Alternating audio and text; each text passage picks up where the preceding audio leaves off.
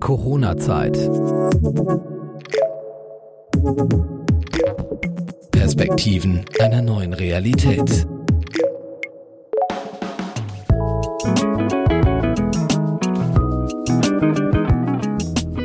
Tagsüber fällt es eigentlich gar nicht so auf. Es ist sehr viel Verkehr auf den Straßen, die Geschäfte haben geöffnet, aber spätestens am Abend wird es doch relativ ruhig.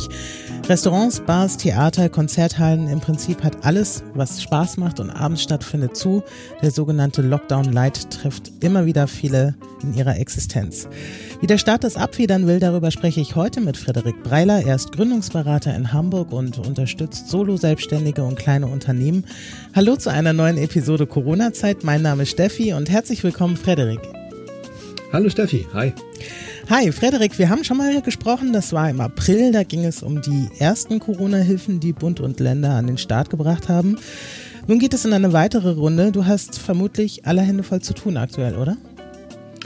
Sagen wir mal so, ähm, es gründen immer noch jede Menge Menschen, was mhm. mich natürlich sehr freut. Ähm, insofern bin ich nicht allzu stark von der Corona-Krise betroffen, aber natürlich ganz viele andere. Und ähm, wie du gerade gesagt hast, im Lockdown Light müssen ganz viele ähm, ja, Firmen schließen. Ich nenne es einfach mal Firmen. Mhm. Ähm, und ähm, der Bund hat sich da eine Hilfe überlegt, um das abzufedern, um denen zu helfen.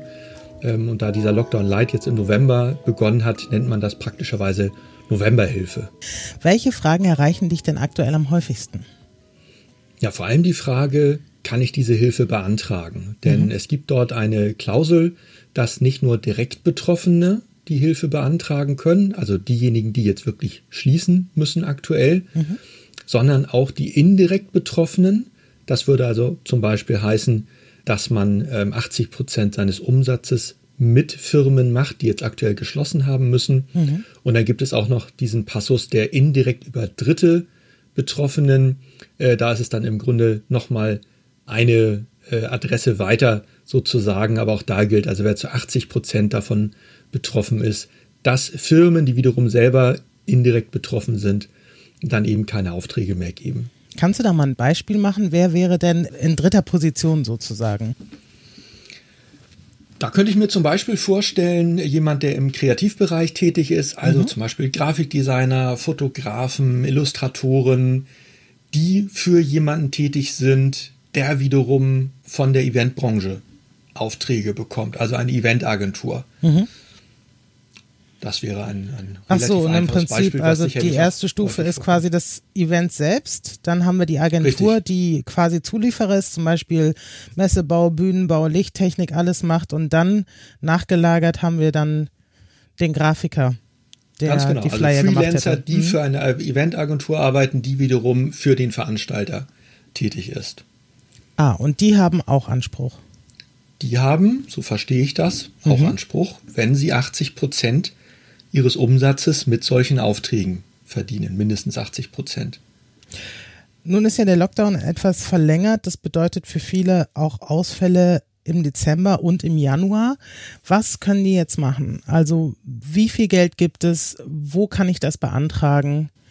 Und mhm. ähm, kann das im Prinzip jeder, der irgendwie eine Unternehmung hat?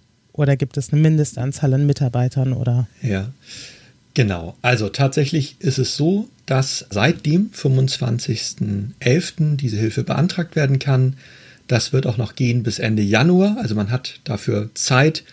Natürlich verstehe ich, wenn viele das eilig haben, weil sie eben im November keine Umsätze oder sehr wenig Umsätze gemacht haben. Mhm. Ähm, es gibt eine eigene Webseite dafür vom Bundeswirtschaftsministerium www.überbrückungshilfe-unternehmen.de. Die findet man aber auch leicht bei Google. Also wenn man Novemberhilfe eingibt, dann äh, kommt man wirklich auf diese Seite. Und ähm, Jetzt, wo du Google sagst, also ich erinnere mich, dass bei den ersten Soforthilfen ähm, Leute halt auch gegoogelt haben und auf irgendwelche Betrügerseiten gelandet sind. Gibt es eine Seite, das wo du sagst, geht dahin, dann habt ihr auf jeden Fall das richtige Formular, ah ja, bevor du, ne, bevor die was ja. ausfüllen und es landet woanders? Ja, ja, klar. Also wie gesagt, die Seite heißt Überbrückungshilfe-Unternehmen.de. Äh, Habe mhm. ich jetzt gerade auch parallel offen, dass das alles auch recht gut erklärt, wie das funktioniert. Ähm, ich möchte übrigens noch eine zweite Seite nennen, äh, mhm. die da auf so ein paar Feinheiten eingeht. Äh, das ist der VGSD, also Verband der Gründer und Selbstständigen. Die haben auch ihre eigene Webseite vgsd.de und äh, die haben einen äh, super FAQ, wo wirklich äh, ganz viele Details nochmal erläutert sind, äh, die man dort vielleicht auch einen Tick schneller findet als ob auf der ähm, offiziellen Seite. Und ähm, genau, du hast ja eben gefragt, in welcher Höhe kann man mhm. Hilfen beantragen. Ähm, die sind tatsächlich nach oben äh, gar nicht offiziell gedeckelt. Mhm. Ähm, das heißt also, wer eine Million Umsatz hatte letztes Jahr im äh, November, der könnte jetzt also 750.000 Euro bekommen, theoretisch. Krass. Ja, also da geht es um, um, um, große Summen. Ähm, und das Besondere und ich finde auch das Schöne bei dieser ähm, Hilfe, bei diesem Fördermittel ist, dass man an Solo-Selbstständige so ein bisschen besser gedacht hat, weil man eben sagt, es ist eine Erstattung von Umsatz und nicht eine Erstattung von Betriebskosten. Das mhm. war ja bei den bisherigen Hilfen der Fall und da haben viele, gerade Solo-Selbstständige, aber auch kleine Firmen, kleine GBRs zum Beispiel gesagt, äh, ja, wir haben ja kaum Fixkosten. Also was, was sollen wir mit der Hilfe? Es bringt uns nichts. Wir leben von den Einnahmen äh, in, in Form der Gewinne, mhm. ziehen die aus dem Unternehmen und leben davon. Ähm, also sprich finanzieren unser Unternehmergehalt.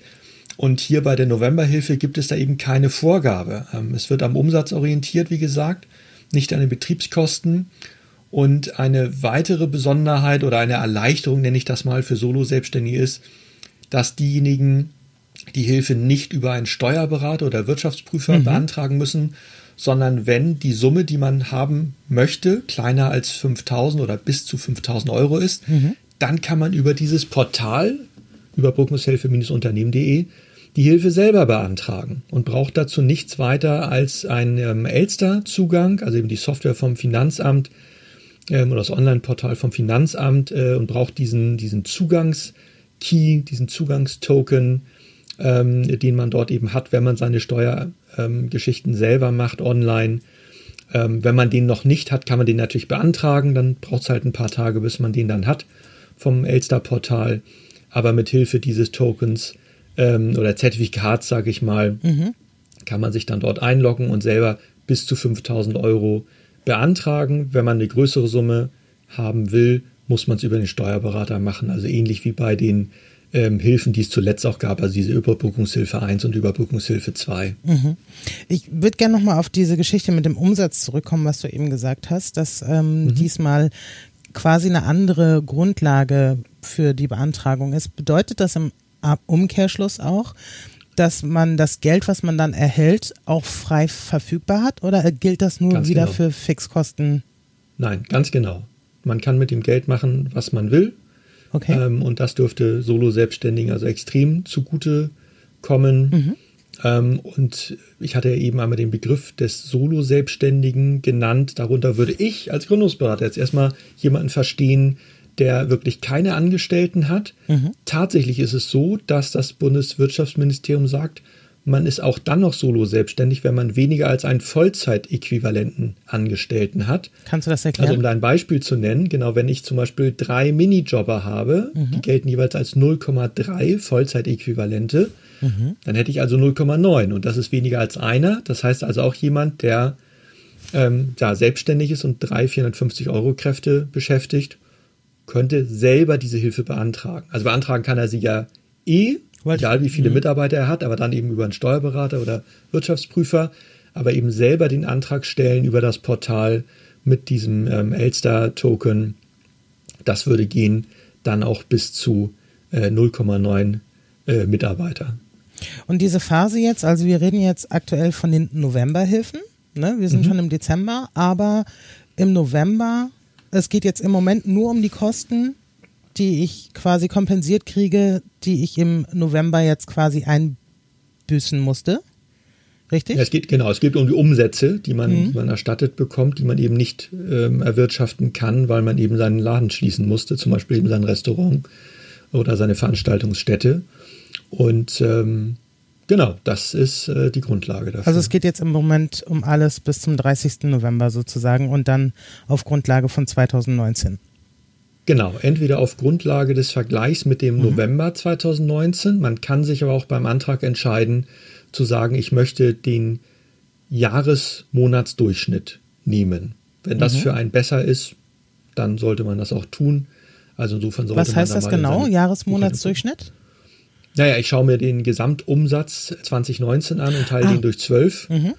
Genau, und äh, wenn die Zahl größer ist als die vom November 2019 alleine, dann ist das halt für mich die bessere Lösung und dann sollte ich das auch nehmen.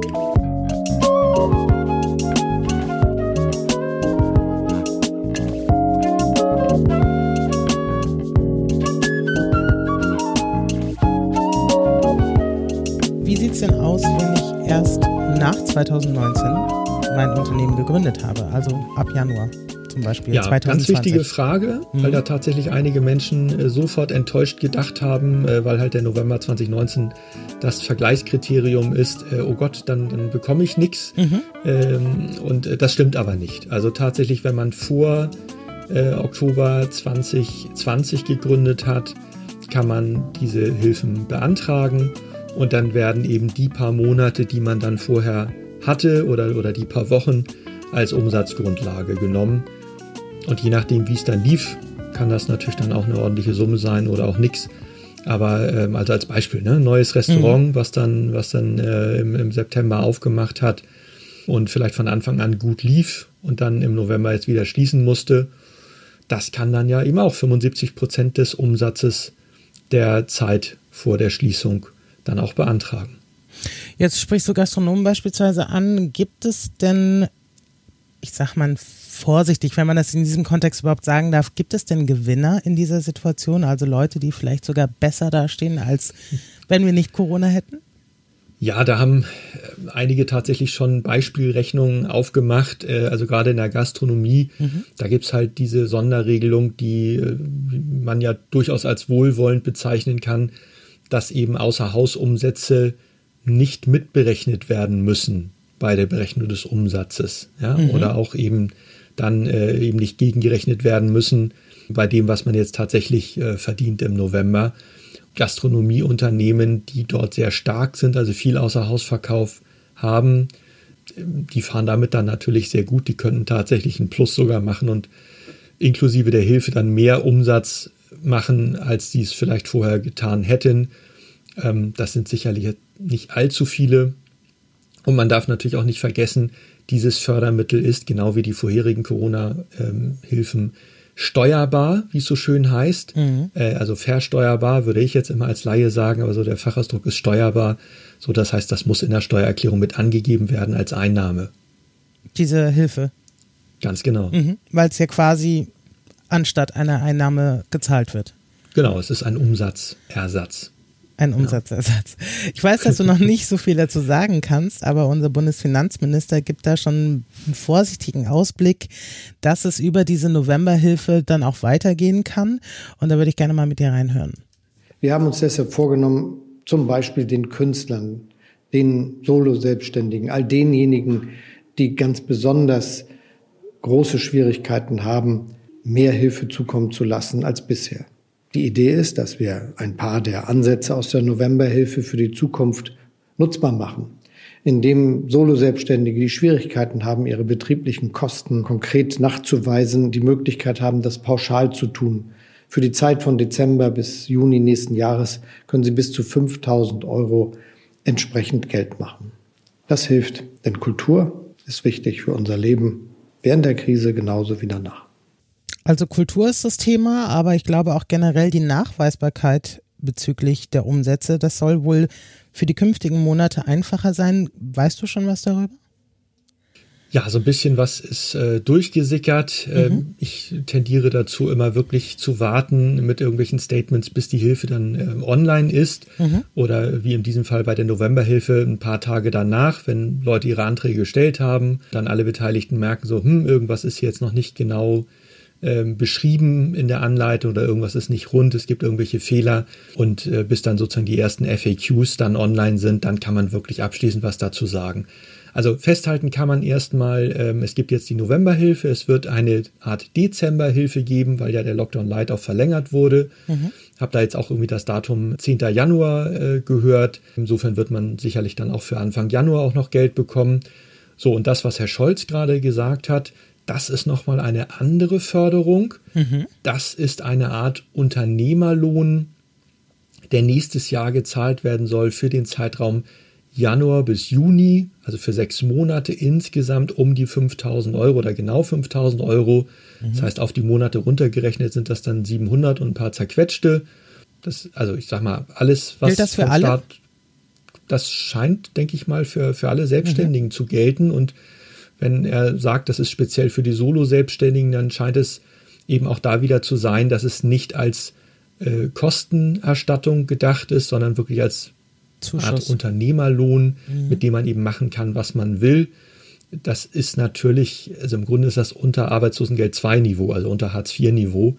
Da würde man ja 430, 440 Euro bekommen, plus die Miete bezahlt, plus die Krankenkasse, was sicherlich in der Gesamtsumme mehr ist als jetzt diese, ich sag mal, 760 Euro. Mhm. Also insofern gibt es da genug, die auch das jetzt schon wieder kritisch sehen. Ich hatte ja den VGSD schon erwähnt. Mhm. Ähm, die sind da ja sehr stark im Einsatz, gerade für Solo-Selbstständige. Ähm, ich kann da diesen, diesen Verband wirklich sehr empfehlen. Ähm, und ähm, ja, man kann diese Hilfen kritisch sehen. Fakt ist aber, es gibt Hilfe, es gibt mhm. Geld für Selbstständige, für Unternehmen, auch für Solo-Selbstständige. Man sollte es beantragen, natürlich. Äh, man sollte sich da auf dem Laufenden halten und die entsprechenden Newsletter abonnieren oder eben solche äh, guten Podcasts hören, wie deinen hier.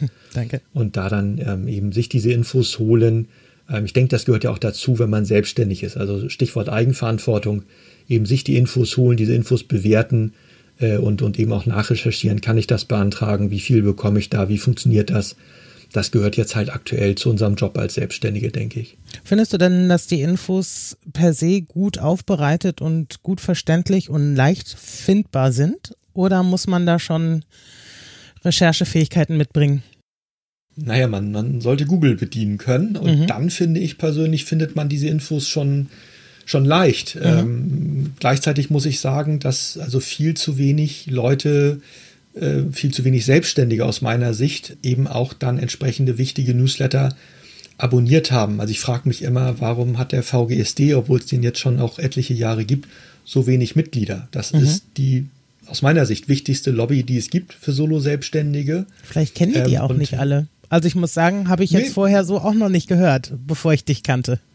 Nee, richtig, genau. Also kennen zu wenige und, und äh, will jetzt auch gar nicht irgendwie die Öffentlichkeitsarbeit oder das Marketing kritisieren, aber da kann ich wirklich nur raten, ähm, mhm. ähm, solche Newsletter zu abonnieren. Also wären auch zu nennen vielleicht noch äh, vom Bundeswirtschaftsministerium gibt es mhm. natürlich auch ein Newsletter für Selbstständige. Ähm, es gibt speziell hier in Hamburg oder auch in anderen Städten natürlich dann die Handelskammer, die ein Newsletter hat und über solche Themen auch aufklärt, auch wenn da irgendwelche Hilfen kommen ähm, oder, oder eben Corona-Regeln dann neu mhm. sind für Selbstständige und so weiter. Und das würde ich schon für schlau halten, äh, solche Newsletter zu abonnieren ähm, oder dann eben auch äh, sowas zu abonnieren auf, auf Facebook, auf Instagram, wo halt dann auch solche ähm, Dinge ähm, eben aktiv sind oder solche, solche Vereine, solche Gruppen aktiv sind.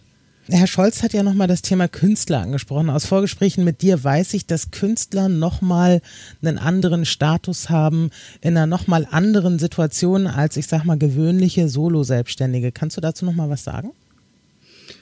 Na, zumindest ist es hier in Hamburg ja so, dass speziell für Künstler es nochmal ein anderes Fördermittel gab, die sogenannte Neustartprämie. Mhm äh, die man auch übrigens weiterhin noch beantragen kann bis Ende Dezember. Also einfach Neustartprämie Hamburg googeln, dann findet man das. Mhm. Äh, also wenn jetzt da Künstler zuhören, wovon ich mal ausgehe. Es gibt auch übrigens noch andere bundesweite Hilfen, speziell mhm. für die äh, Kunst- und Kulturbranche. Neustadt Kultur zum Beispiel, ne? Ganz genau so. Und da gibt es ja auch ganz, also unterschiedliche Arten von Hilfen. Ich glaube, es ist ja in, in vier verschiedene Bereiche geteilt. Ähm, und äh, das sollte man sich auch einmal anschauen. Und äh, insofern hat da die Bundesregierung zumindest erkannt, dass diese Branche eben, also A, ganz stark betroffen ist ähm, und B, dass es da ja auch teilweise ähm, zumindest ja um, um Menschen geht, ähm, die sowieso vielleicht finanziell nicht so wahnsinnig mhm. äh, auf Rosen gebettet äh, sind. Also da greift dann wieder das Klischee vom armen Künstler, so sorry dafür. Ähm, aber so teilweise ist das ja auch einfach Fakt. Ähm, einige Selbstständige haben großes, äh, großen Puffer, große Rücklagen und machen viel für die Altersvorsorge etc. Und, und das ist in dem Bereich dann vielleicht nicht ganz so stark. Und ähm, insofern finde ich das schon gerechtfertigt, dass diese Branche auch jetzt äh, besonders nochmal versorgt wird mit eigenen Fördermitteln. Ich hatte letzte Woche ein Interview gesehen, das war im ZDF mit der Kulturstaatsministerin Monika Grütters, die sich auch sehr angeregt mit einem Schauspieler unterhalten hat, der klargestellt hat, und das war mir bis dahin gar nicht bewusst, dass Schauspieler jetzt die ganze Zeit quasi durchs Raster gefallen sind, weil sie weder Angestellte noch Selbstständige sind, weil sie quasi projektweise dann beschäftigt sind und da irgendwie kaum Zugriff hatten auf irgendwelche Förderungen, sondern direkt in die Hartz-IV-Falle quasi gerauscht sind. Gibt es ein paar Branchen vielleicht darüber hinaus, wo du sagst, die hat man vergessen? Gute Frage. Also ich fand dein Beispiel auf jeden Fall schon sehr gut. Also äh, Künstler oder Schauspieler zum Beispiel, die immer in jedem Projekt immer wieder festangestellt sind. Mhm. Die fallen definitiv durchs Raster, zumindest nach meinem Wissen. Ähm, was anderes wäre das, wenn die eben Vollzeit selbstständig sind und immer alles auf Honorarbasis machen, dann würden die jetzt zum Beispiel von der Novemberhilfe natürlich profitieren äh, oder eben hätten von, von anderen Hilfen auch schon zumindest teilweise profitiert je nachdem, wie hoch die Fixkosten sind. Also ich glaube, dass es da schon etliche gibt, äh, mhm. die da durchs äh, Raster fallen. Habe jetzt aber keine so prima Beispiele. Also ich mhm. finde eben die, die angestellten Schauspieler oder eben projektweise ähm, angestellten Schauspieler sind da schon ein gutes Beispiel.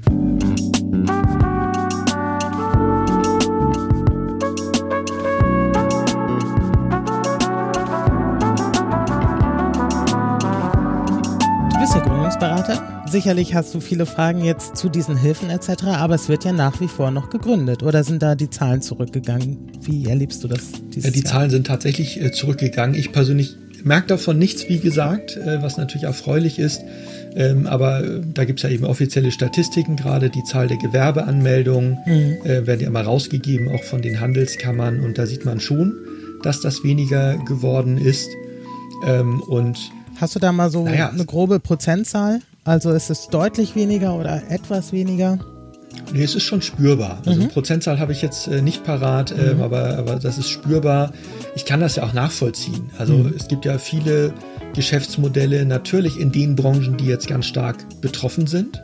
Gerade, das sollte man sich wirklich dreimal überlegen und das finde ich einfach auch schlau. Also da zu sagen, ich warte, ähm, finde ich finde ich cleverer, als zu sagen, oh, ich weiß jetzt gar nicht, wie es mit Corona weitergeht, aber ich gründe jetzt mal schnell oder mache mein, mein, Restaurant. Mach mein Restaurant auf. Mhm. Ja, es, natürlich hängt es manchmal auch an anderen Dingen. Also wenn ich irgendwann im, sagen wir mal, im Februar angefangen habe, mhm. das alles anzuschieben, ich habe einen Vormietvertrag unterschrieben, ich habe eine Finanzierung beantragt mhm. und auch bekommen.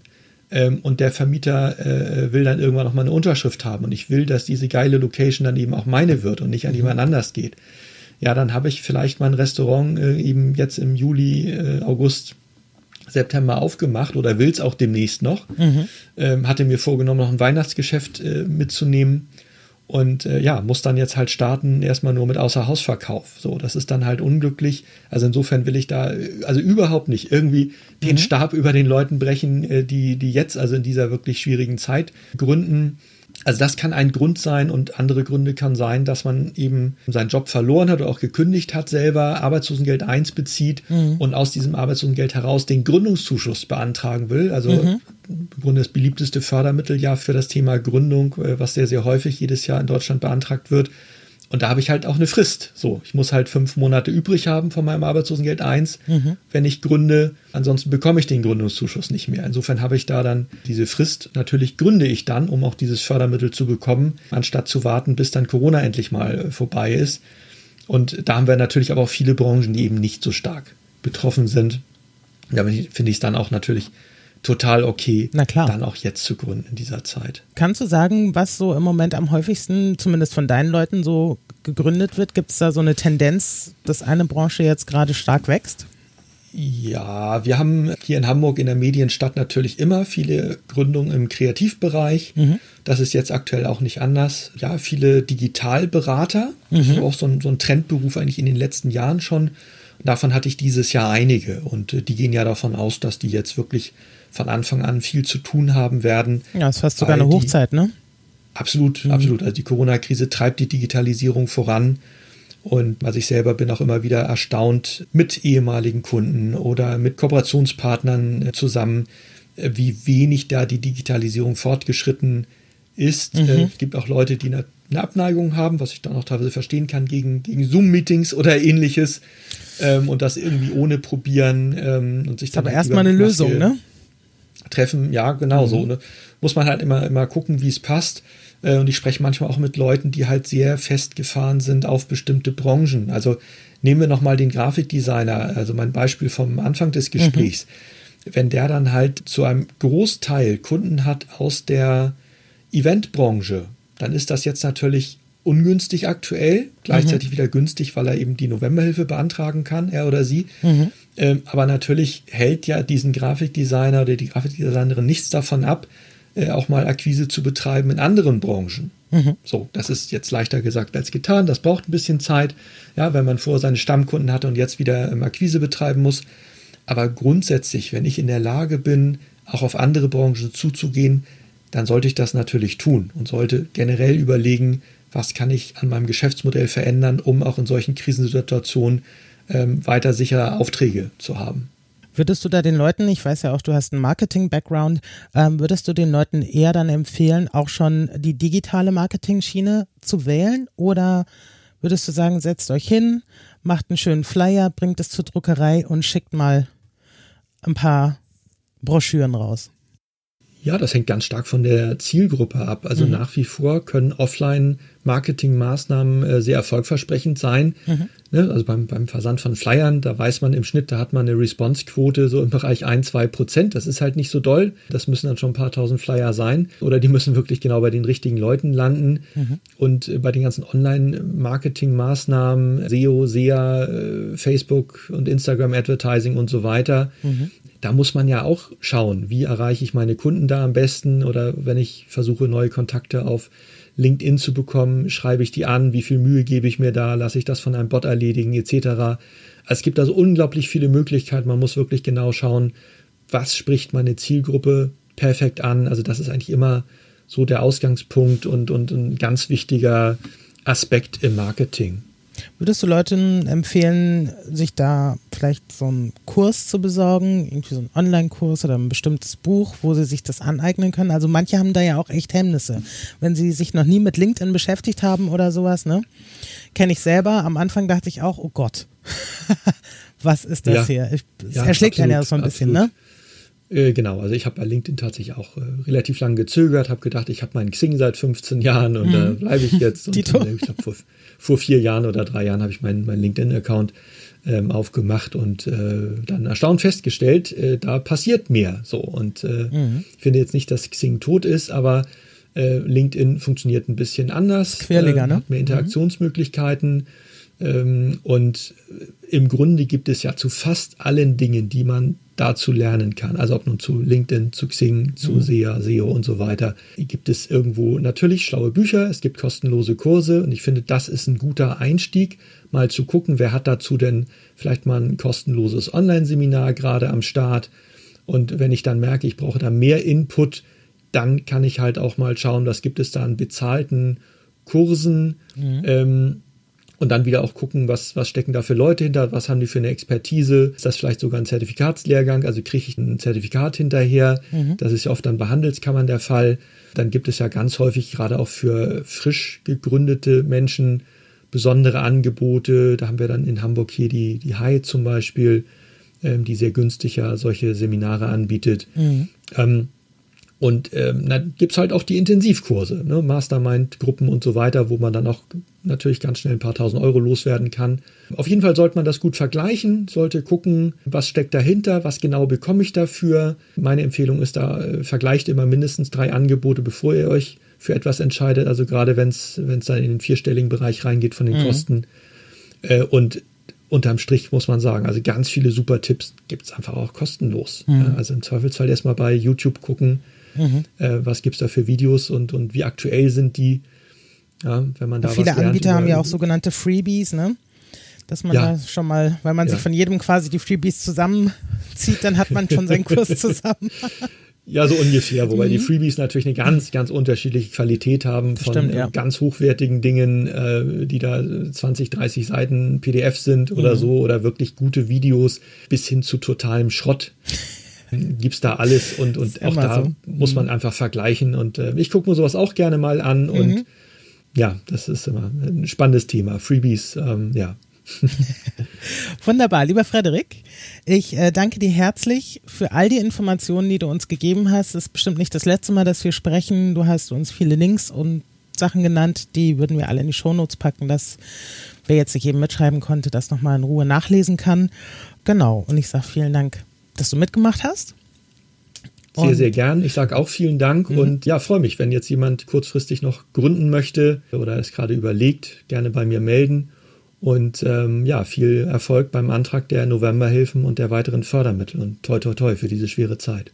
Ja, und wenn ihr mitmachen wollt bei uns im Podcast Corona-Zeit, dann schickt mir eine Mail an post.coronazeit.de. Wir freuen uns auf euch und melden uns. Das war Corona-Zeit, ein Podcast der Euphonica Audioproduktion. Wir produzieren Corporate Podcasts für Ihr Unternehmen.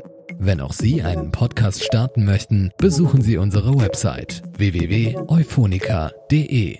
Wir beraten Sie gern.